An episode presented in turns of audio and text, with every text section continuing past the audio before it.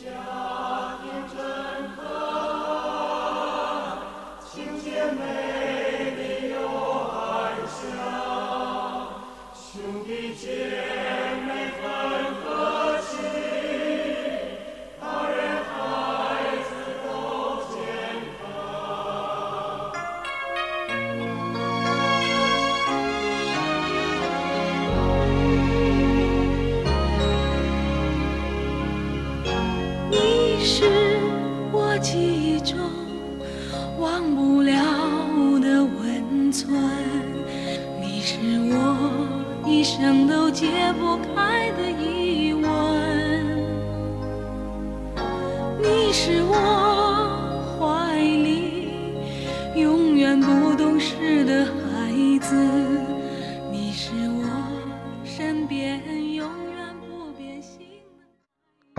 听众朋友们，大家下午好，欢迎收听本期的世界无限大，我是大饼，不是博士。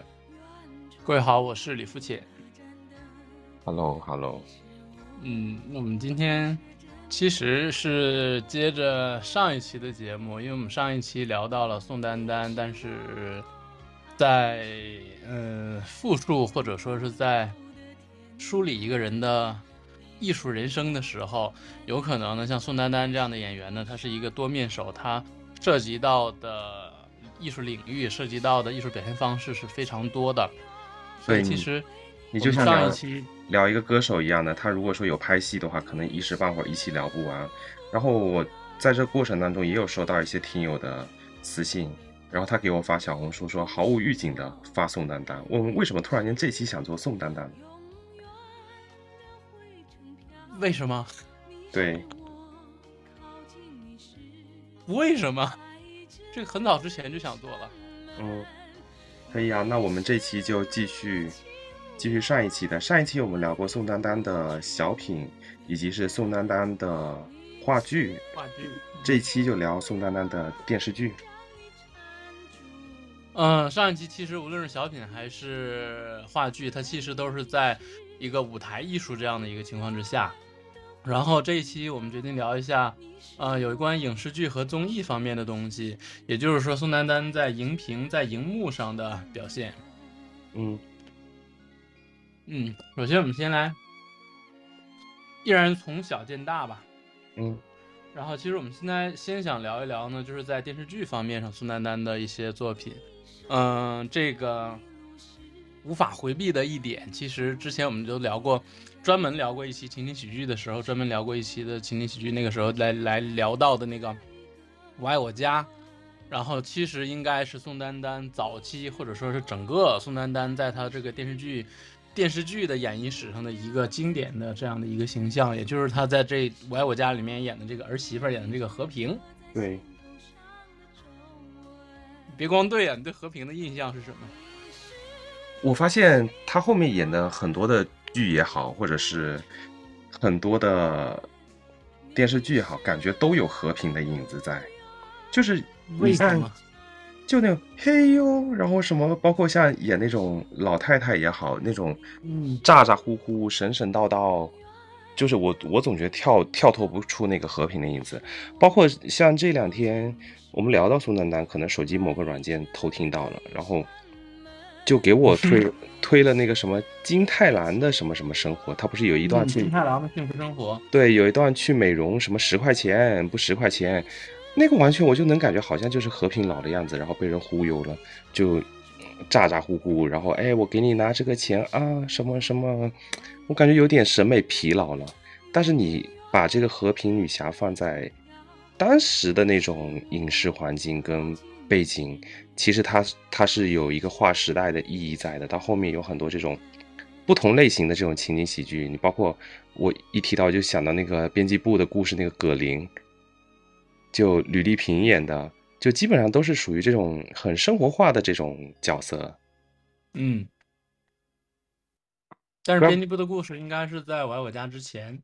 对对，到后面马大姐，然后等等之类的。但我觉得到后期后期，就是他演这个电视剧，总跳脱不开，就是像情景喜剧的那种人物的影子在呢。嗯，其实有没有一个问题，可能是这个这个宋丹丹本身她是北京人嘛，嗯然后她在塑造角色的时候，她很多就是说一个呃是一个人物形象，而不是一个单独的一个角色形象出现在观众面前的。嗯，对，嗯，因为这个不像是他在塑造一些小品啊，或者是这个那个舞台剧的时候，他这个角色的性格或者说他的这个身份会更为鲜明。然后，所以在他这么多年的电电视剧里面，他基本上全都是一个家庭化、生活化的，然后也不会特殊涉及到这个地区意义这样的一些角色啊。对，可能他到后期接戏的话，也是在他的舒适圈里面接嘛，就不会说他的嗯人物的反差度会特别的大，相当于就基本上都是属于那种普通的家庭妇女啊、小老百姓啊那那种状态吧。然后其实之前，呃，有很多那个节目呀，或者说是一些这个采访啊，其实也都说到过，就是在这个《我爱我家》电视剧里面，其他那么多人物嘛，他并不嗯是呃，其他的人物可能都不是说，呃，受欢迎程度那么高，它都有或多或少的一些符号化，或者说是一些缺点啊，或者人物性格上的缺陷。嗯但是其实和平这个角色，呃，无论是他这个角色的原始的呃塑造上来讲，还是宋丹丹的这个个人演绎上来讲，其实都得到了一个非常非常高的一个肯定。嗯然后其实也是由于一些嗯导演和演员家庭生活上面的一些问题，然后导致这么多年来从来就没有在一个完整的在我爱我家里面聚齐过。但是其实很多次他们所他们的这个这个这个剧组的聚会的时候，没有办法绕开的，真的就是这个和平的这个角色。对，而且你像很多的角色，他现在会把它变得很完美，就是这个人物好像是嗯在现实生活当中不存在的，但是嗯回想和平，它其实是有很多我们自己正常人的这种小毛病跟小缺点在的，所以你会觉得很还是那个很真实，像是你自己身边的一个朋友那种爱贪小便宜，然后当了女明星之后，那个虚荣心变变爆棚了那种状态，这种我就觉得就跟我们自己的生活特别的贴切。这个应该是这电视剧的功劳或者电视剧的特点吧，因为当时其实不光是这个和平这一个角色，然后其实其他电视剧里面其他的角色都是有或多或少的这个这个人性上的缺点啊，然后生活当中的小问题啊，只不过是嗯。和平他会呃更为讨喜一些，因为他的本身的角色他的身份他就没有像其他的演员的角色那么正嘛，他不像是这个贾志新啊啊啊啊不，贾贾志新是一个纯比较滑稽的这样的一个形象，他不嗯不会像是杨立新演的贾志国呀，然后这嗯个这个魏星宇演的傅明啊，这样一个比较正的一个身份或者是形象。嗯然后和平他本身作为这个一个曲艺演员，然后身上再自带着一些这个演员的一些气息，就会使这个角色更加的滑稽，更加的立体化这样的一个情况。嗯，然后同时这个戏里面那个嗯，其实现在有很多无论是戏啊，还是一些这个调侃的出现的状况下，就是演员在调侃自己，在这一部戏当中调侃自己曾经出现过的、曾经之前演过的一些角色或者是形象。所以其实这个《我爱我家》里面这个和平，他在这个剧里面他就多次提到了他的另一部作品，就是《爱你没商量》里面的周华。嗯啊，这个这个这个我我我可能是没有看过，嗯或者是嗯看过我也实在是记不得了。然后留下最深的印象就是他在《我爱我家》里面多次就是调侃，调侃之前在这个《爱你没商量》里面演的这个角色。其实其实这种这种的话，我觉得是一个演员他比较成功的地方，因为一个演员他如果能够塑造一个比较让人记忆深刻的角色，已经是非常不容易了。然后他还能同时塑造出很多不同类型的这种角色，然后又在另一部剧里面去进行反哺。你比如说像。那个我，你说到这一趴的时候，我就想到以前看日剧的时候，也是有那种大女大女主主的那种剧，然后那个女主的话，她是演一个警察，就是一个 boss，就到最后结束完之后，哎，如果你有任何的法律咨询，你可以咨询这个律师。然后那个名片一递的时候，我就笑趴了，因为那个律师是他在另一部剧里面演绎的一个哦女女律师的角色，就是这种我觉得是会很很经常用的。你包括像那个现在那个什么正午阳光的电视剧不也是吗？他可能在放的那个电视剧的过程中，然后是现代剧，但是电视上面播的是《琅琊榜》琅啊，琊榜，啊，对，又知否啊，又什么，然后又在吐槽，哎，这个演员咋回事呢？什么的，就就觉得很好笑嘛。但是那个还是基本上是那个呃公司性质的嘛，相当于给自己的自己的各种剧在做广告嘛。对，啊，但其实这个在在那个《我爱我家》里面，和平在反复在提这个“爱你没商量”，或者说“爱你没商量”里面这个周华这个角色，也是因为“爱你没商量”这个戏是他当时和英达拍的嘛，所以嗯英达在在做这个《我爱我家》的时候，也把这个戏，然后也把原来这个角色拿出来再反复再提嘛。哎，果然没得商量了。到后面连为什么？到后面连重组，不是现在很多都在搞那种什么新白娘子传奇情怀啊，什么各种。嗯，嗯，这个我觉得好像是早期艺术人生干的吧。你像什么《西游记》啊，《红楼梦》就有重组，现在是那个蓝台特别喜欢干的这个事情。但我觉得很多演员他已经离开了我们，加上很多当中错综复杂复杂的这种现实的人物关系，所以就是要重组就是很难的一件事情啊，几乎不可能。原来原原来中央四中央四经常中央四专门有一个节目，嗯中央四那节目就中国文艺周末的特别版，叫那个向经典致敬。嗯他们就经常搞一些就是，呃，某个电视剧或者是某个作品多少周年之后的这个重聚这样的一个状态。嗯那现在应该也还是有的，但其实我爱我家做过很多次，也他也做过很多次，但是人从来没有齐过。对啊，因为本身这里面涉及的演员特别多，又是一个群像，它不像是其嗯他的电视剧那种有固定的这种演员从从头到尾的，可能相对主角配角就那些吧。他这个你看你拍的集数一多，时间跨度一长，基本上我觉得像这种大大小小能叫得出名字的演员都在《我爱我家》里面出现过。如果没有出现，对于这个演员来说也是一个遗憾。我爱我家重聚的困难主要还是由于女主和导演的个人问题。对啊，这个绕不开的啊。然后其实九四年之后，也就是说，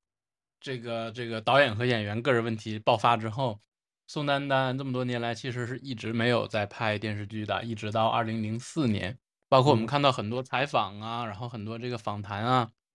宋丹丹也都提到了那一段她自己认为的比较暗淡的这样一个时光。她说嗯的状态就是没有戏拍这样的一个情况。嗯然后一直到二零零四年，宋丹丹拿着另一部可以留存在我们之前提到这个讲情景喜剧的时候留存在情景喜剧史上的一部作品，叫《家有儿女女》，又重新出现在了重新出现在了观众视野面前。嗯，对啊，他演的是这个好像你比较熟。我我不熟，他演他演的是一个护士叫刘梅，然后他这个、嗯他这个家庭也是一个比较很特殊的家庭，就是属于那种呃破镜重圆重组的组的家庭嘛。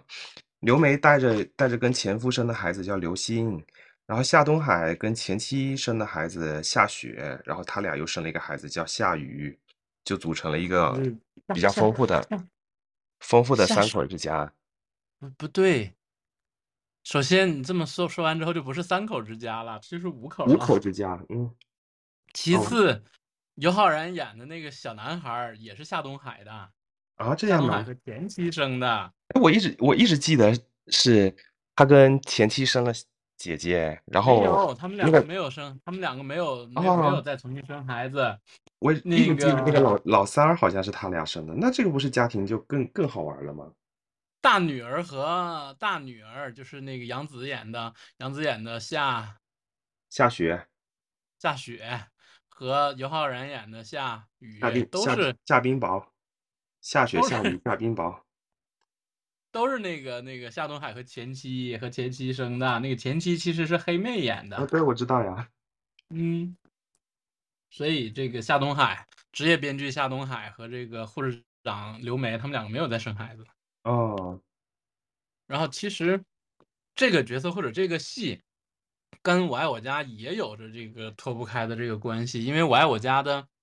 总导演啊，不不不不，《家有儿女》的总导演林从，嗯他其实是《我爱我家》的副导演和副导演或者叫执行导演。嗯然后虽然其实当时有这么一个状态，就是虽然那个《我爱我家》里面女主和导演产生了产产生了一系列的巨大的矛盾。但是其实导副导演林从和宋丹丹的关系一直是非常好的，他们两个关系一直是没有断的，所以才会到这个零四年要拍这个《家有儿女》的时候，林从找来宋丹丹之后，宋丹丹就来给他拍了这个《家有儿女》，没想到也是一炮而红这样的一个状态。对，但其实《家有儿女》呃，反过来说，我们如果现在说是《家有儿女》的有哪些剧情，我个人而言是想不起来的，嗯，因为他可能太散了。再说的嗯直白一点，他的作品的完整程度啊，然后他的这个不如我爱我家了。嗯，而且然后再加上他一下拍了四部，你就像我们上上一次聊的，就第四部暂且不论，因为他一旦换了演员之后，很多我就不想看了。然后好像是第三部就已经换了，对对我记得是。然后加上就是说，就像我们上一期聊的小品一样的，以前的很多小品的话，它是为了反映社会的问题，然后等等之类的，可能你现在回想起来会觉得比较印象深刻。但是现在很多的片子，它就是纯粹为了搞笑而搞笑，所以就没有什么印象。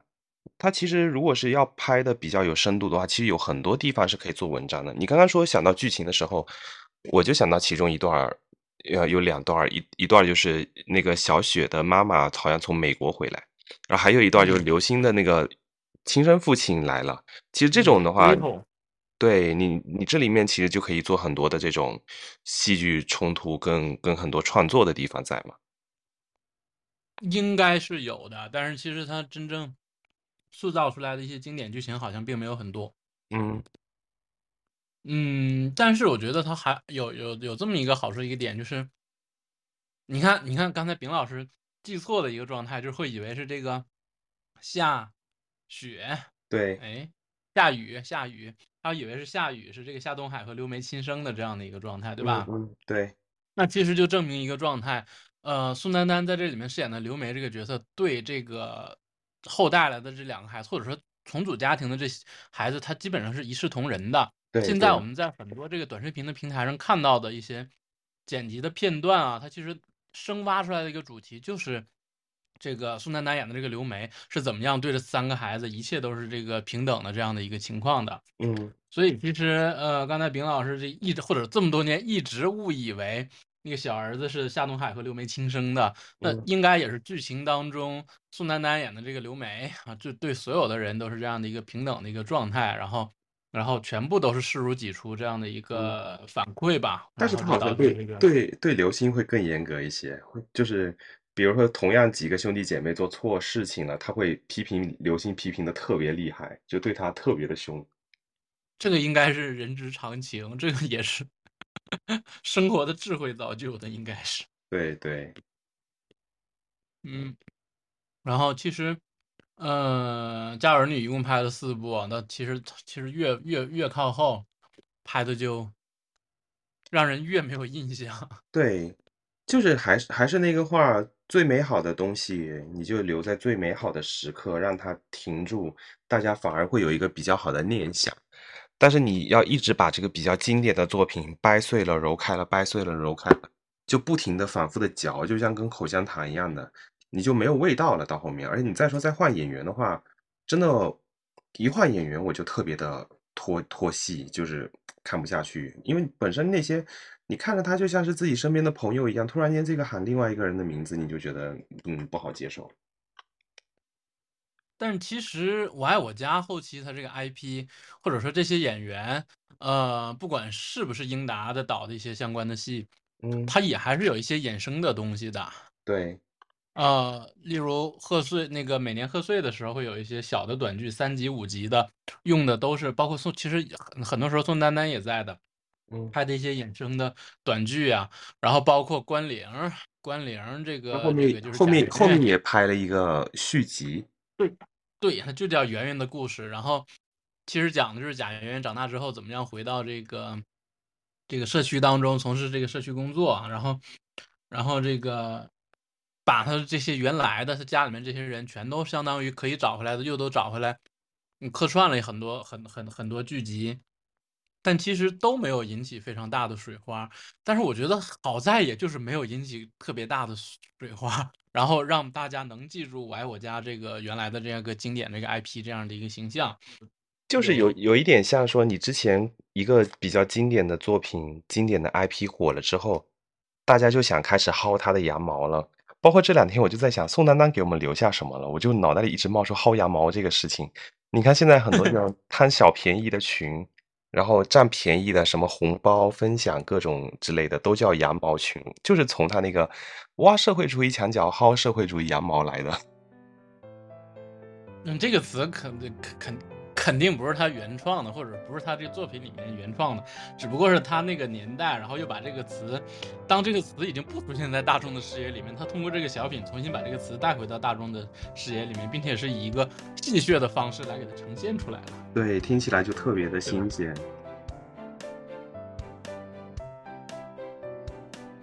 我们回来，这个刚才提到的是这个宋丹丹的两部情景喜剧作品，嗯，然后一个是我爱我家，另一个是家有儿女。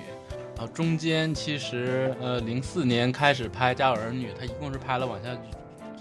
拍了四部这样的一个情况，然后一直到这个二零零八年，其实如果按现在这个年份表的话呢，我们能感受到的是，零八年开始，宋丹丹拍了一系列非常非常多的电视剧，嗯，然后，但是也就是这一系列的电视剧，刚才最开始的时候，丙老师也提到的一个状态，这个角色过于单一化，角色过于。会被人觉得非常的雷同，对脸脸谱化。你就像那个现现在也是某些这种流量明星拍那种古偶剧，妆发都一样，然后他们的演技也是撑不起这个人物。你不管把他每一个造型放到哪一个剧里面去互相穿越，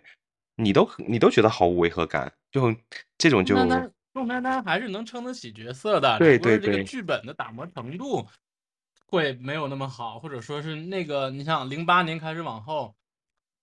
他就进入到一个这个影视产业 IP 迅速发展或者说是大爆发的一个状态。然后在很多在处理角色、处理剧本的时候，就没有像之前两千年之前或者是两千零五年之前的那么精细化了吧？可能对，包括很多都是属于比较流程化的部分。你你去看它的布景就能看得出来。你像家儿家有儿女的布景，你整体看起来还是。很生活化的那种场景，但是你去看现在很多的这种影视剧的场景，特别的精致，那个房间也是弄得一尘不染，跟那种样板房一样的，完全就是缺少了生活气息。家有儿女已经很精致了，家有儿女的东西，你真的把那些东西都拿下来，他们家的家庭财务状况是非常好的。但是至少你看过去不像是样板房，你理解我说的意思吗？就是家里面该该有的。哎，那种吃吃吃喝、厨房等等之类的这些生活的用品，就符合我们对于一个家庭的定义，而不像现在很多这种时尚剧也好等等之类的，整体的弄得很像那种样板房，里面就是特别的精致、特别的干净。所以，其实从零八年开始，宋丹丹有个电视剧叫《马文的战争》，这也是她的比较经典的这个生活剧，或者说是这个。中年女性的形象的一个开端吧，嗯，然后一直到一零年老牛家的战争，然后一一年家的 N 次方，这个是他和赵赵宝刚合作的，赵宝刚导演的一个作品。哎，是不是是不是有李小璐啊什么那那些啊？没有，那个是往下一二年的那个金太郎的幸福啊，他还凭那个金太郎拿了拿了白玉兰的最佳女主角，是不是？现在我一看某些明星好像对。某些奖项也好，对什么也都有一定的执念，但是你往前翻，好像我们认识的一些明星，他该拿的有的都拿了，那是人家真正真正的不在乎了。对呀，对，已经不在乎，他都拿过了，所以才不在乎。对。然后同时，一二年还有一个作品叫《林师傅在首尔》，其实这期间，像林师傅在首尔的这些剧，很多他其实是和这个。这个这个林永健合作的啊，然后包括包括林永健的爱人周冬琪，嗯嗯，这个很多剧他们是在一起拍的。然后之后一三年也是两部戏，叫《老米家的婚事》，然后还有叫《妈妈的花样年华》。其实我们能感受到，从名字来讲，这些剧的状态都相对来说比较雷同了。我然后对啊，非常鲜明的一个状态，就是这是一个一个一个家庭剧，或者说是这个。以某一个角色为核心，然后他身边的某些人的生活是什么样子，全都是这样的一个情况。对，然后产生某些家庭的矛盾冲突，以婆媳啊、儿女啊等等方面来延伸出来的。你你说到这些，我突然就想到潘虹，我感觉好像都是说她现在也是演了这种恶婆婆的剧啊等等之类的，好像也特别多。不是，那也比那个谁，那也比这两天在热热搜上的以七十多岁高龄演少女的啊，要比刘奶奶要强一些吧？对啊，演的是婆婆，刘奶奶演的是少女。那间接间接来说，其实现在很多角色都是，你像国产剧，不管任何的剧都都在搞对象，都在谈恋爱，职场剧也在谈谈恋爱，也在搞对象。然后今天今天看到一个也是啊，说什么制造国产芯片的，然后里面放的很多这种试管啊、培养皿啊什么，就就觉得特搞笑，就不接地气了。不是，那我我其实这是两个问题。第一个问题是你不搞对象你还拍啥呢？第二个问题，现在的现在的很多编剧在做很多东西的时候，他没有一个像之前的这个艺术创造的时候他的。他的这个这个体验生活的这个环节，对，已经是属于现在体验到的生活和之前的生活也是已经完全不同的状态了。就生活已经太好了，完全是属于臆想出来这种底层人民或者市井老百姓是怎么生活的。然后你看，我一个月都我我我都揭不开锅了，还租那么大的房子呢，然后等等之类的。那其实有些其实有些也能拍啊。你像我们前面聊的《外婆的新世新世界》，我觉得就很棒啊。嗯，所以这个就涉及到一个电视剧的很重要的一个角色，在电视剧的创作领域，编剧是一个非常重要的一个状态。嗯，你看，就像刚刚我们提到的那些剧，然后再加上一四年的，呃，宋丹丹和范明演的《美丽的契约》啊，包括这个宋丹丹《我的儿子是奇葩》，这里面的儿子好像是那个谁，是佟大为。嗯，然后《幸福，请你等等我》这样的。他一四年这是三部剧都在播出，你看那个时候他的电视剧的创作或者是编剧是拿到了同一个类型或者是同样一个状态，相当于是一个往死里写的状态。嗯，但问题是，如果如果是产业里面，如果是像这种，他他这些剧本有把控的特别好，那其实可以完全可以做那种什么什么三部曲啊，你像什么蜗居、奋斗，然后。什么裸婚时代啊，等等之类的吧。他如果是同一个角色这种演绎下来，其实也可以作为一个个人作品上的一个升华，相当于一个量变引起质变。但这段时间真的，我觉得是一点记忆点都没有。可能最近刷短视频。但是我觉得宋丹丹她是她是看得清的，这些东西是用来挣钱的。嗯，对，明白。就挣挣这些东西是是用来挣点钱的，挣点快钱。有些是为了拿奖。嗯哼，这些东西是用来挣钱的。他。其实他真正体验舞台的一些状态，还是在我们上一期提到的，在这个呃话剧舞台上的他，还是会非常努力的，或者说是非常得心应手的塑造角色。然后他电视剧的，用我的状态来说，他演电视剧就是跟玩儿一样，他不需要不需要过多的来去研究角色，来去研究身份这样的一个情况。但是其实直到是到一八年的时候，他会涉及到了一个。呃，挑战的一个状态是他一八年和演了一个电视剧，里面的男主是张嘉译，然后宋丹丹和张嘉译他两个的年龄并没有差特别多，嗯，呃，差了也就是应该也就是差了十岁多一些吧，十岁多一些还不会很多呀。但是宋丹丹演张嘉译他妈呀，哦，好吧，我以为是演他的女朋友呢。演一个老老太太，一个老老太太，然后给一个给给一个五六十岁的人演妈呀！你要演的一个，因为宋丹丹一八年的时候她都没有到六十呢。啊，她要给一个将近，她要她要给一个五十多岁的人演妈呀，所以他在搞对象呢。好生活，嗯，那那呃，搞对象的是七十，搞对象怎么得等到七十多岁才能跟人跟跟人小伙搞对象？那不一定啊，蒋雯丽都在搞对象呢。这这这叫这叫怎么个礼貌？这个什么情况啊？这这可不能随便叫啊，小伙子，这可不好，说话注意。这是那个大姨跟你说那个，特好这孩子啊。那个这就是我们家敏儿啊，你坐那儿跟人小夏聊会儿。你先坐会儿啊，你你也坐会儿。您是同事吧？你也坐吧。不，我啊，你等等啊，过来干嘛？过来。啊，干嘛？那小夏你先坐着，啊，这同事你也坐下吧。啊，干嘛？说什么呀？这面面，怎么样呢，小伙子？三家户外用品店了，大姨给找的真靠谱。你给我介绍的？对呀。哎妈，那你觉得我带来那个怎么样？你那同事啊？什么同事啊？我男朋友。男朋友？你是谁呀？我是我阿姨给小米介绍的男朋友。你是？我是她老公。老？我不信。我有证据。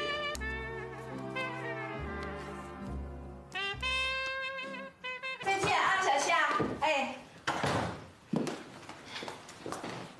怎么着啊？我听小米说你们俩已经交往一段时间了，是吗？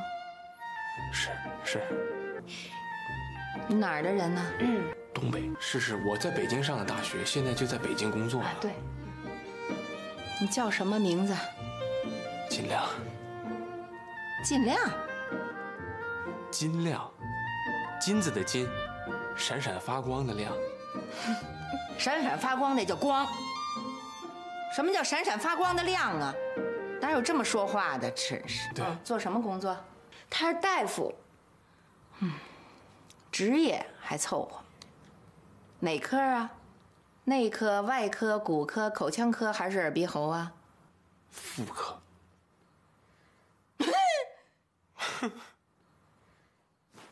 怎么了妈？哎，走。哎，这这给您买的吗？你俩话还没说完呢，这拿着呀，手里头攥着呢，拿着，快点，我让您走。叫这快点，什么事情别出现了，必须得跟您情况？你怎么个情况呀？你神经病啊你！我怎么能神经病？你说你怎么能不能神经病？你给我带回个什么人呢？这你说什么？我不都跟你说了吗？这个大傻个子站在那儿，进门就叫妈，多帅那么大个进门就叫妈，谁是他妈呀？我是你妈妈？什么人呢？这话都没说完你就把人赶走了？说完打算说什么？还打算说？我跟他说什么？我没有的可聊。我还挺高兴的，本来我这心里还呵还软了一下。对呀。这一问妇科，妇科科呢。肛肠科起码他男女老少他都看，妇科他一天到晚他流氓吗？这不是？其实肛肠科还不如妇科。我告诉你啊，你必须得跟他断。这个是一个太多方面的元素了，但其实一直在我的认知里面，电视剧电视剧呈现的过程当中，编剧是一个非常重要的一个身份和角色。对，因为首先电视剧它的集数比较长，或者直接说叫它的时长会比较长。然后他会给某一个角色，给某一个演员非常一个长线的一个塑造人物形象的这样的一个过程。嗯，然后呃，说白了，这就会造成了很多大女主戏，一些大女主的成长的戏会比较完善，会比较吸引人。嗯，然后同样在这样的一个情况之下，它可以相当于水能载舟，也亦能覆舟这样的一个情况。你看孙俪就通过这个甄嬛这个角色，直接奠定了自己。在这个电视剧圈或者是在整个这个江湖里面的一个位置，那同样这个芈月的《芈月传》的雷人程度也是相当于一个被放大化的这样的一个情况。对对，所以其实，呃，从零八年一直到一八年这将近十这十年的时间，然后宋丹丹所有的这些戏。有亮点的不多，但是雷同化的会相对来说更多。然后也同样是一，我觉得一八年之后到这些年，宋丹丹如果是再出现在某些电视剧里面，无论是客串也好啊，还是一个友情出演也好，这样的一个情况，他大多数情况下基本上都是在啊玩票玩票的性质，然后像一些呃人情人情世故的方面会比较多了。你看一八年他和张嘉译演完这个美好生活之后。嗯，再往前两年，张嘉译也是，应该是他做投资吧，还是什么呀？还还是做监制啊？演演过一个那个妆台，演过一个妆台是在央一播的，然后里面宋丹丹就以自己演自己的形象，这丹姐以丹姐的形象，然后出现在了这个这个里面，做了一个小小的一个友情客串，他演的就是一个这个这个演员啊，相当于就是演他自己，这就是和之前在张嘉译在《美丽生活》里面有个合有过合作，然后在。在张嘉译后来的这个电视剧里面，他同样就是这个这个作为一个友情客串的身份出现了一下，包嗯括这个宋丹丹，呃那个那前年还是去年的那个，啊去应该是去年的吧？那个冯小刚那个啊南辕北辙，那个嗯宋丹丹也是以一个那个这已已经是一个网剧了嘛，然后以以自己的身份或者是一个圈内的人的身份出现在了出现在了这个网剧里面，然后做了一个小小的客串，在后期基本上属于一个玩票性质的了。同样也是，其实可能这就是为什么说现在的很多，我们来扣到最最原始的这个主题，说宋丹丹有什么作品，现在很多人在网上讨论的是，因为看到最多的或者看到更多的一定是电视剧作品。电视剧作品相对于之前的他的这个这个小品啊，然后相对于这个舞台剧啊，甚至包括于电影啊，能让大众认知范围之内接触到最多最广泛的，一定是电视剧作品。然后大众在看到了非常这么多的，没有什么特殊印象的，或者说是一查宋丹丹怎么演过这么多电视剧，嗯，但是好像电视剧看起来都是一样的情况之下，然后在宋丹丹在上综艺的时候，她有那么高的一个在一些新人演员啊，在这个综艺里面这些地位啊，就嗯会让很多年轻的网友觉得宋丹丹有什么作品吗？她凭什对么有这么高的是那个江湖地位啊？她演的电视剧都不是很不是很优秀啊，都很一般啊，都很雷同啊。对你嗯包括像实像这两年那个宁宁静不也是吗？她参加了很多的这种综艺节目，然后嗯也有人也说啊，她为什么这么嚣张，这么跋扈呢？什么什么，然后嗯一番履历，人家二十六岁就拿了什么什么，几岁就拿了拿了什嗯么什么什么，嗯等等等等，哦，就闭嘴了。嗯嗯哼，这是电视剧啊，嗯、没啥说的了。我们接下来说一说他的电影。电影啊，电影对啊，电影其实电影其实丙老师特别喜欢的一部电影，然后这个他喜欢的是那里面的表演，然后我们其实按照时间顺序来讲，按照时间顺序来讲，呃，我们前面是前面复盘过，说这个这个宋丹丹八三年就留在了北京人艺，北京人艺当演员，然后之后其实时间很快，她在八六年就演了一部电影叫《月牙》。月牙是老舍的老舍原著，是一部对，是一部短篇小说，是他和是宋丹丹和斯琴高娃演的。其实说白了，老舍的很多小说，或者说大部分小说，全都是旧社会的很多这个这个这个这个人吃人的现象。老百姓啊，嗯对啊，嗯然后这是来来反映当时的时代、时代背景，然后社会风貌这些东西，对吧？然后所以其实这个呃这个电影直接就拿到了意大利的第四十一届的一个国际电影节的一个银奖，然后相当于他刚他八一年去开始学的表演，他五年之后基本上就拿到了一个国际的国际的电影的一个奖项。嗯，可能很多人还啊在等着熬出头呢，他就已经早就出头了。嗯，所以其实这个也是首先一开始就是对他整个个人的演技啊，他对角色的拿捏的把握的一个非常大的一个肯定。因为能看到，其实八六年的时候，宋丹丹在他本职剧院里面，其实都还没有一个排上来一个非常高的一个呃演出的角色的位置呢，就相当于我们上一次在复盘了这个他在话剧在舞台剧上的这个领域这个成成就。八三年他其实最先拿的一个，呃，八六年他最最先拿的奖项其实是这个电影的，其实是这个电影的奖项。嗯嗯，之后八八年，八八年有一部作品，他马上其实是和这个陈佩斯、陈佩斯、陈强他们爷俩合作了一部电影，叫《傻帽经理》。嗯但其实那个时候，那个年龄段，八十年代末的时候，呃，陈佩斯和陈强他们两个父子俩演了演了好多部，至少得有三五部这样的这个以喜这个喜剧的，然后讽刺社会现实的很多这样的一些作品。然后当时，嗯，不光是宋丹丹，就刚刚我们提到的，其实刘晓庆也和也和陈佩斯、陈强合作过，合作过一些电影。那个时候应该是相当于是呃陈佩斯是一个顶级 IP 的那样的一个状态吧。包括包括早期像吕丽萍、张丰毅等等，其实也有也有很多。因为我当时刚好那个辗转手上有一本福建电影六十周年还是多少周年的一个册子，然后我在翻翻的过程当中，我就想，天呐，这么多的作品都是从当时福建电影制片厂出来的，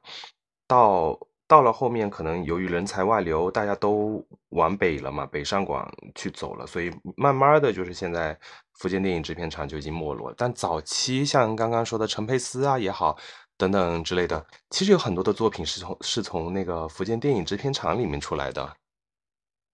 这个是因为当时体制下只有那么几家电影制片厂，每个厂每年呃拍电影的数量是一个指标化的，在没有进行商业化的条件之下，它是一个指标化的，说某一个厂像大厂每年可以拿到这个五部五五部片子的拍摄许可，然后小厂有可能是呃一年只能拿到一部，或者是两年才能拿到一部这样的一个状态的。所以其实看似当时那么多作品都是在某个厂子出来的，其实别的厂也没有那么多的一些作品，它只有非常大的厂子，像什么这个这个这个这北影厂啊，然后这个春电西影厂啊，、长影啊，然后会拿到的比较多的一些的这个拍摄的指标或者是拍摄的名额嘛。嗯，然后一直它是到八十年代末九十年代之后才开始一步一步的放开的走的这么样的一个走走的这样的一个市场的一个塑造环境嘛。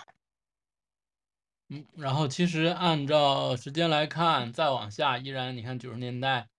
九十年代其实就产出了比较高产的，你看那刚才提到电视剧，电视剧九十年代拍完《我爱我家》之后，基本上宋丹丹也是一个停歇的状态。同样，电影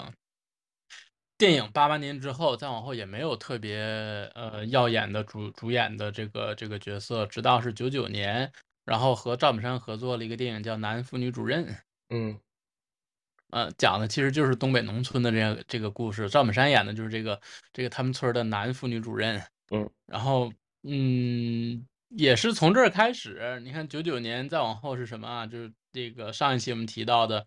宋丹丹和赵本山在春晚舞台上的合作，也是从嗯九九年开始的。嗯嗯，所以其实很有可能说是这个呃人一辈子遇到哪些人，有什么在无论是在工作上还是在事业上的契机，有可能是在一瞬间开始的，然后开启了多长时间的一个合作的状态。对对，啊，然后就一直是到现在，呃，这样的一个情况之后，九九年之后再往后，在零四年的时候，有一部作张艺谋导演的《十面埋伏》，嗯。然后其实宋丹丹在这里面原本是没有她的角色的，嗯。但是由于零四年出现了一个一颗巨星的对，坠落啊，就嗯。是就是这个这梅艳芳啊，梅艳芳去世呢，因为之前《十面埋伏》这个作品，张艺谋是要给梅艳芳留一个角色的，嗯。留一个呃留一段戏的，嗯。但是由于那个时候梅艳芳的身体不好，然后没有参演这个戏之后，然后修改了剧本，然后由宋丹丹演了一个角色，相当于是呃，她其实不是顶了梅艳芳的角色，只嗯不过是故事改了一条线儿，让梅艳芳这条线儿可以怎么样顺利的出现在这个呃呃盖过梅艳芳的这一条线儿，让整个嗯电影在正常的顺利进行下去。然后就是改了这么一条线儿之后，宋丹丹就出演了这么样的一个角色。但是其实《十面埋伏》这个戏往后大家在吐槽的就是，无论是金城武、章子怡还是刘德华，就属于那种就以为死了，然后怎么的都不死啊。对对，刚刚刚刚飞刀飞刀门啊，飞刀门这个一场大战之后，然后角色这个平息了之后，某个角色又从雪地里面捂着刀口爬了起来，就又嗯活了这样的一个状态。对，但是我觉得有一些演员，他其他角色比较成功的情况下，呃，也会有一些不太好的影响嘛。你就你就比如说像宋丹丹，我印象很深，就是说大家每当在这个片子里面看到宋丹丹出来之后，就先开始笑。嗯嗯，我我我觉得这这个对于一个站在演员的角度来讲，肯定是他们觉得肯定不满意嘛。你塑造不同的，最好是千人千面的那种状态，你出来你会忘掉嗯他是某某个人。但宋丹丹一出来就嗯开始笑，你就像早期看范伟的一些片子也是一样的，范伟一出来啊，你就觉得那种憨憨的角色就很想笑，但是后面可能随着人物的深入。随着对他的了解多了之后，你反而就是慢慢去相信这角色了。但是宋丹丹，我印象中她在这片子里面出现的镜头不多呀，开头和结尾有。嗯，好像是他们的某某个某个老大之类的吧。对，对，但其实真正的老大其实应该是这个梅艳芳演的这个演那个本来应该是梅艳芳演的这个角色，然后这个呃宋丹丹这个角色只不过相当于是代行其职而已。嗯嗯，然后以至于在最后电影结束的时候，那个张艺谋导演还在最后这个打了一行打了一行字，类似于什么什么纪念纪纪念，或者是献给梅艳芳女士之类的。嗯，就是他们没有合作上的这个一部契机，然后成就了这个宋丹丹和张艺谋的这么的一个小的一个合作吧。但其实按我的理解来说，宋丹丹是已经没有说是我必须要和某个导演合作上。才能证明自己怎么怎么样的一个状态，其实这也是一个相当于一个相互成就的事情嘛。它不像是近些年的一些小演员，说我一定要和张那张艺谋导演来合作，或者说我可以从从最小的一些角色，然后然后这个这个跟张艺谋导演一直一直一一直这么演，那相当于是一个双重肯定的这样的一个情况。对对，就像求职的过程当中，我需要哪些大公司来替我背书，然后但是当你的。能能力一定强的时候，你就不需要说背靠什么大树好乘凉之类，大家就是互相嘛。嗯，都是一个互相成就的事情了啊。啊，之后零七年的时候，嗯，又是和赵本山，因为这些年从零呃，我们上一次梳理小品的时候，从九九年一直到一直到这个这个零几年的时候，赵那个赵本山和宋丹丹合作了合作了几个春晚的小品嘛。然后一直到零七年的时候，他们两个又演了一部电影叫《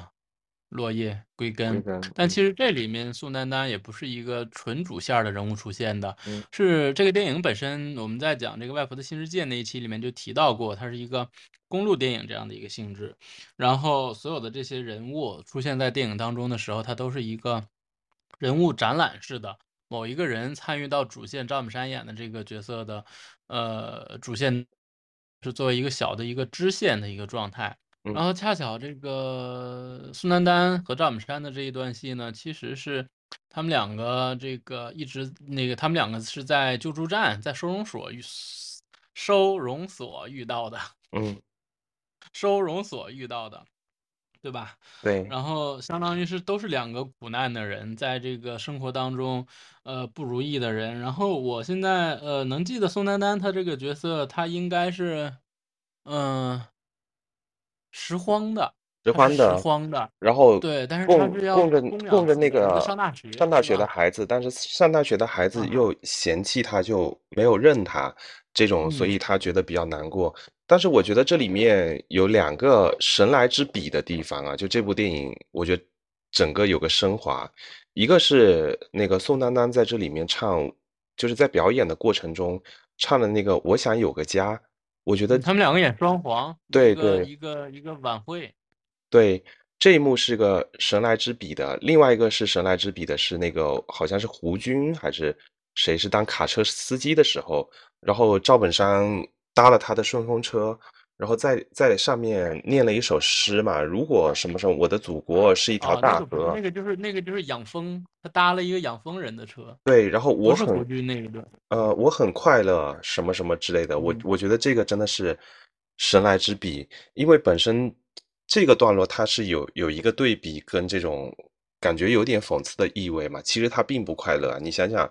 谁遇到了这种拉着自己的工友的尸体回家？这种状态我都觉得是很悲催的，包括在拾荒的救助站里面唱这种“我想有个家”，它这个本身就是就是有某一层的含义在，就是觉得我我觉得这个是一个神来之笔的地方，把整个的片子，并且宋丹丹那一段戏，他们两个还有还在那么悲的一段情节之下，还加入了一些喜剧的因素在里面嘛，对吧？对，因为呃，宋丹丹是一个相当于是一个男装的形象，穿了一个小西服啊，嗯。然后，然后这个这个这个赵本山在他后面，他们两个双簧的时候，这个手啊，就是这个这个这个手是赵本山的，然后这个身子是是是宋丹丹的，然后这个手还有一些这个这摸来摸去的状态，对，不老实不老实，手不老实的这样的状态，甭管是他这个刻意的还是这个这个这个这个这个剧情演绎的这样的一个情况，然后在呃那么悲的一个状态之下，然后唱的。唱着我想有歌，我想有个家，对，他他美他美成的，嗯哼，唱这首歌，然后这个中间再加入了一些喜剧的因素、喜剧的段子，然后但是最后其实那一段也是一个相当于是一个呃比较悲的一个状态来收的尾的这样的一个情况。包括但其实在那种年代的话，我们没有手机，可能就留个某个人的电话号码。这个这个，嗯我觉得可能在我们父辈身上经历的会比较多，我们可能经历的感受不是那么深刻。就是有点像你小学的时候，可能手机大哥大还没普及的时候，你留的是某个人家里的固定电话，那你跟哪个朋友处的比较好？那那个随着固定电话的用户增长之后，我不知道你们的城市有没有啊？我们以前号码是七位数，然后用户量增长之后的话，报纸上有登说，哎，某某区的号码前面要加什么东西才能加一个数就好了。对对，然后就变成了八位数。八位数之后，接着随着升学到初中、高中，然后渐渐手机普及了之后，固定电话就不再打了。然后你可能就没有一些人的联系方式，你再拨过去那电话号码就是空乘空号什么的，就很多在自己生活当中接触的这些人，慢慢的就失联了。其实这个片中也有这个段落，好像就是他最后那个赵本山好像留了一串那个宋丹丹的电话号码。嗯，到后续这个电话号码好像是损坏了。对，电话号码后面就就打不通了，就没有办法联联系了。其实很很多人，我觉得在我们的经生活经历当中也是一样的，就是走着走着就就散掉了，就丢失掉了。但是我我我跟别人说过一句话，就是《落叶归根》里面他赵无论赵本山和宋丹丹塑造这个角色，他们两个是不应该在一起的，因为他们嗯两个是都是苦难的人，苦难的在苦难的两个人在一起之后，不会使苦难消融，而会使苦难加倍。嗯，但是往往需要一丝的甜，那有可能，我觉得当朋友是可以啦，往往需要一丝的甜就可以把很多的苦难有共鸣，或者说给它填满吧。但是你一旦在一起生活，肯定又有很多鸡毛蒜皮，很多的东西就会就会放大掉了。那也是献血的吗？咋的？看我脏我就不能献了？我以前得过乙肝，能行吗？不行，血不干净。他们说行啊。他们是血就行，管你得没得过病，黑着呢。不献了，我血不行，不干了。都说好了，怎么又反悔了？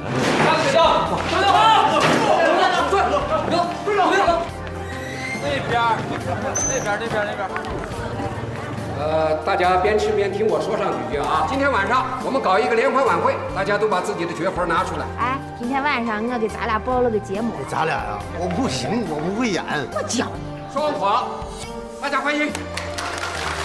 我想要有个家，一个不需要多大的地方，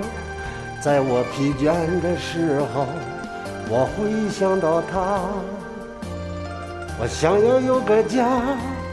一个不需要华丽的地方，在我受惊吓的时候，我才不会害怕。谁不会想有家？可是就有人没有他，脸上含着眼，只能自己轻轻擦。刚才我咱俩演节目的时候，我抱着你，我心痛痛的，心跳，好几年没这样了。我也是一样，啥样啊？心痛痛。我也是想，要是能遇上个有缘不嫌弃的，我就跟他走。你看武大哥，我这人能不能胜任？那就这么定了。你等我把这个人送回去，完事我回来找你。我呢也没啥大优点，我指定往死了对你好。哥，这么些年，我头一回听见这么暖和的话。哎，这个《落叶归根》也是多次在我们节目当中提到一个电影啊。对，然后再往下，其实，呃，一三年，一三年冯小刚的另一部电影叫《私人定制》，嗯，这电影其实比较神奇，嗯，这个电影是冯小刚赔，冯小刚给华谊赔了钱，然后，然后这个硬拍出来的，嗯，就相当于签了对对赌的对赌的协议。对，对，因为一二年的时候上了那个《一九四二》，就是刘震云的《温故一九四二》这个报告文学，报告文学这个这个改编的这个电影，因为当时是王朔，嗯，王朔拿着这个一九四温故一九四二去找到冯小刚，然后前后经历了大概十年的时间才拍出来，所有的这个投资的项目由最后的几千万变成了好像是两个亿，啊相当于是华谊拿了非常多的钱来拍《蒙古一九四二》，嗯然后能拍这个的基础，或者说能拍这个的一个非常强硬的背景，就是嗯王朔跟他说。说你拍吧，你要是赔钱了，我再给你写，我给你写个喜剧电影，把这钱给挣回来。嗯嗯，然后一语中的啊，对，然后这个一九四二就赔的非常的夸张啊，赔的非常的夸张，甚至包括是这个这个冯小刚的整个的名声啊，他当时这个这个说说也是受到了一些冲击，才出嗯现了这个私人定制。但其实私人定制为啥说是炒冷饭呢？不就是因为它的整个的故事的主线啊，或者说是它的这个核心呐、是和那个之前最早的甲方乙冯小刚的贺岁方片对甲方乙方对是有这个一脉相承的这样的一个状态嘛。但是无论是在这个呃夸张程度上啊，还是这个呃夸张程度更大，就意味着脱离生活更远。嗯然后，所以其实在这个宋丹丹在这里面是演了呃私人定制，它非常明确是三个主三个三段主要的故事，呃，范伟一段，宋丹丹一段，李成儒一段，嗯这三段主要的这个故事。然后宋丹丹演的就是其实是很多人的一个梦想，想的叫一夜暴富，嗯对吧？嗯，讲想的是一夜暴富，然后后面后面想想，其实就有点像那个西红柿首富，就给你多少钱，你要把它花掉啊，或者是什么这种这种段落嘛。嗯哼，但是但是这个在这个私人定制里面，它相当于仅仅是一个展示出来它多有钱，没有到是真正的要花掉多少钱这样的一个情况。嗯，然后呃，宋丹丹的就哎，我突然就想到，其实宋丹丹的私人定制里面，她最开始她的身份也就是一个公园河道里边儿捞垃圾的这么样的一个清洁工。嗯然后和《落叶归根》里面，《落叶归根》里面她的这种拾荒的这个这个中年妇女的形象，在某些程度上或者说在外形上是相似的。但我嗯其实想说的是什么呢？呃，都不用说的那么远，嗯呃，都不用说的那么远。其实很早期的状态之下，宋丹丹早就不会是说是那种，嗯，在生活上，因为她本身她的生活条件也和塑塑造的角色已经是一个天壤之别的一个状态了，嗯但是根本就能感受不出来，她身上是，再说白了就是。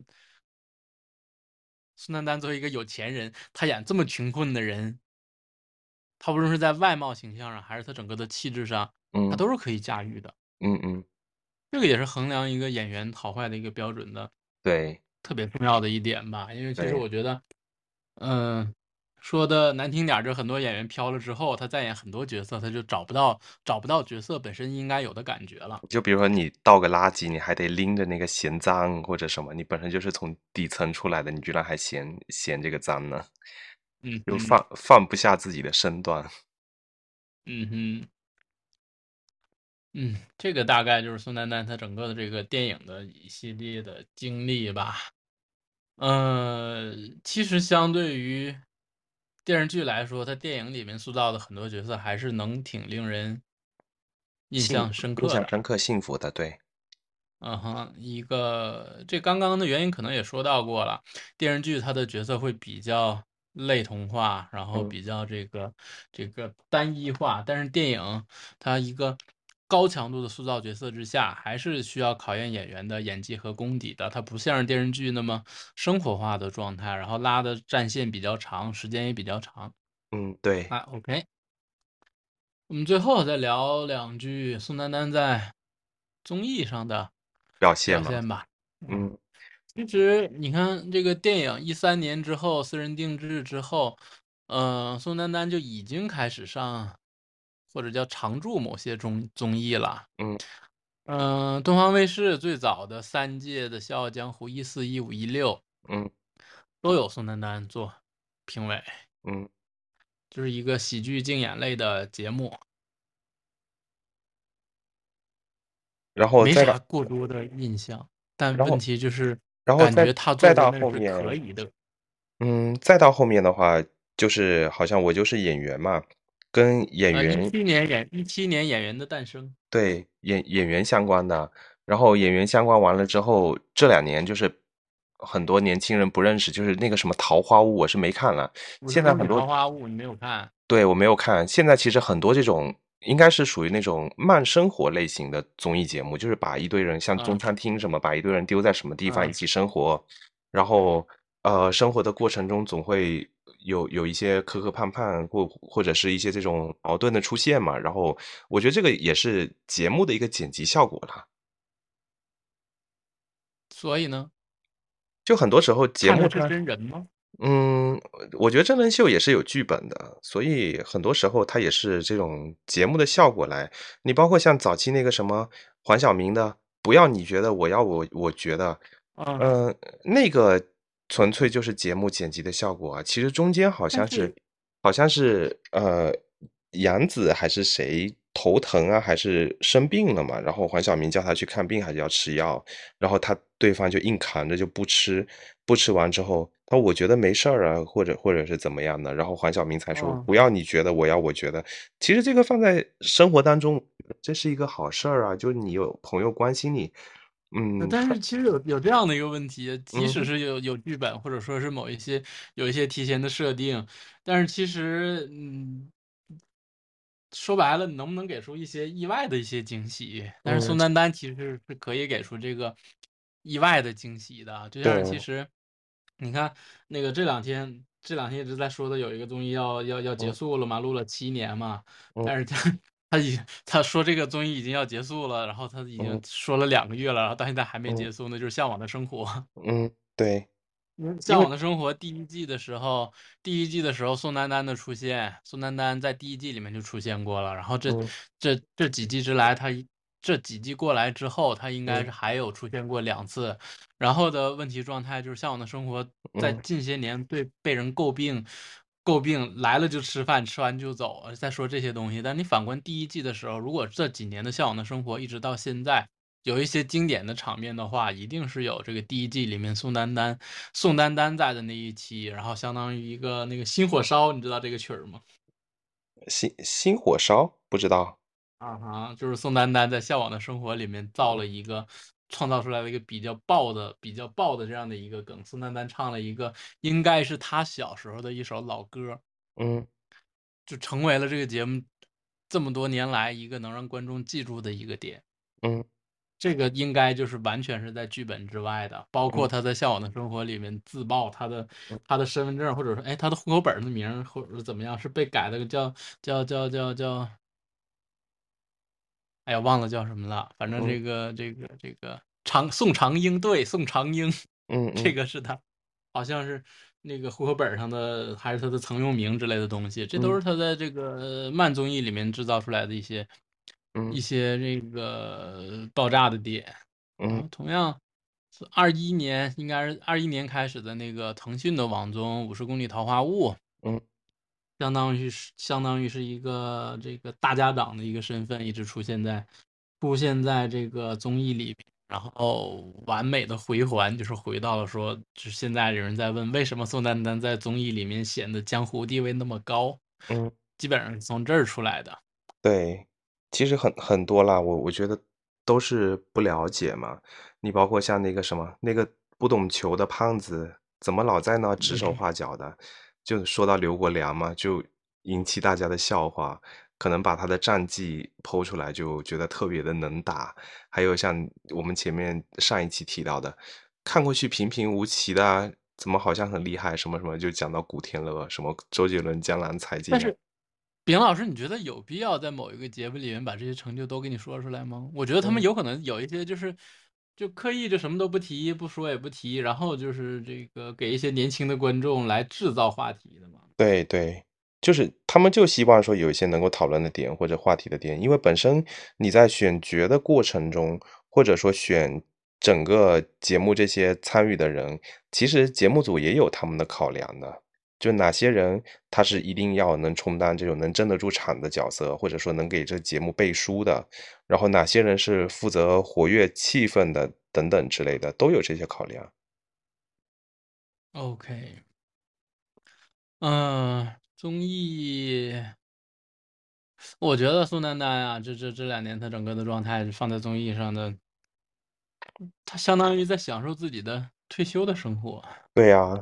就是我我上个节目，其实就跟我们自己出去找朋友去咖啡馆聊聊天啊，或者怎么样，就，哎，你不要给我看台本了，不要跟我 Q 今天的会议纪要跟流程什么样，我就是过来听听你们说什么，我我我再说点什么，就这种这种样子嘛。但是他中间我觉得跟倪萍和好的那个，还是还是挺感人的，就是你说，但是我觉得好突然，没有任何预兆。嗯，可能是也是剪辑的一个一个效果吧。就是他说的这个，我完全也也能够理解啊。就是两个朋友可能比较认比较要好，然后会开一些比较过分的玩笑，但是对方可能就觉得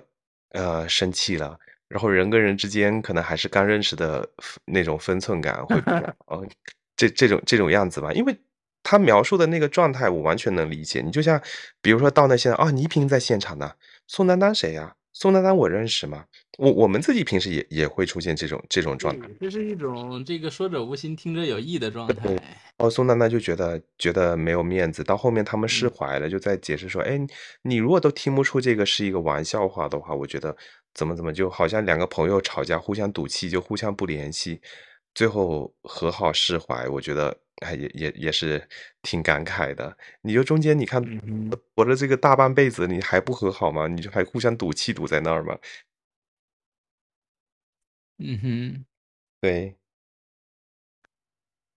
好了，那我们今天节目就到这儿结束。之前，我们一人说一句宋丹丹的印象最深的台词吧。什么哪个都行，就就剩一句了。所以这个就是对，所以这就是即兴的嘛。啊，就剩一句啦，发自肺腑的，我十分想见赵忠祥。啊，所以这个，其实其实你的这个这个核心的关键点，还是在小品上啊。但是我其实我突然想到的一个一个呃，不算他的台词吧，就是这个宋丹丹在我爱我家里面有一集，他假死，他。假死之后，然后他的挽联特别牛，然后这个，哎呀，这个属于梁左的，这属于梁左的才华，这个这个要换一个吧，换一个吧，换那个，换那个那个，我特别喜欢的一集就是那个你说的走学的那一集，他那个阿玉、阿米、阿玉、阿英、阿东、阿黄、阿青，哎，就把你记得吗？就把就把自己当做大明星了啊，什么什么各种在家里面摆架子，嗯，那个他说了一大堆黑话的那个那一期节目。呃，不是那一期节目那一集。好了，那我们今天节目就到这里了。嗯，可以。以上就是我们今天节目的所有内容。如果大家对我们节目有任何的意见及建议，也欢迎对我们进行留言，或者是通过其他的泛播客平台都能收听到我们的节目。我们目前节目在小宇宙 APP、苹果播客、喜马拉雅、QQ 音乐等各大的泛。播客类平台均有上线，大家如果想联系我们的话，也可以通过小红书搜索“世界无限大”对我们进行留言。然后有任何的节目意见，或者是有一些主题上好的想法，都可以欢迎跟我们进行联系。嗯，下一期的话，有可能在节目当中也能收听到你的观点。